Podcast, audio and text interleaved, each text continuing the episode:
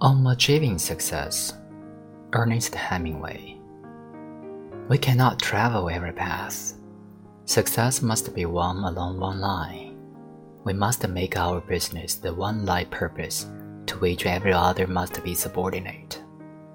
I hate a thing done by halves. If it be right, do it boldly. If it be wrong, leave it undone. The men of history were not perpetually looking into the mirror to make sure of their own size. Absorbed in their work, they did it. They did it so well that the wandering world sees them to be great and labeled them accordingly. To live with a high idea of successful life, it is not what one does, but what one tries to do that makes a man strong. Eternal vigilance, it has been said, is the price of liberty.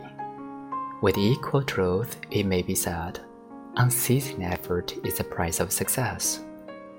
If we do not work with our might, others will, and they will outstrip us in the race and pluck the prize from our grasp.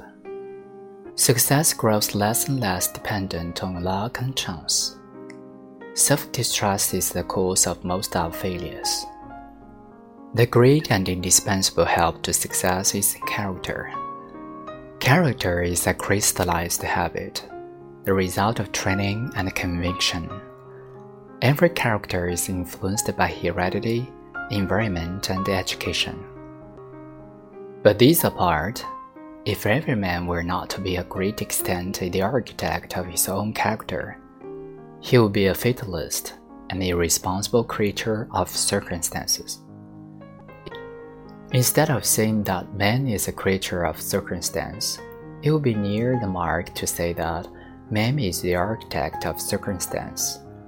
From the same materials, one man builds palaces, another hovel.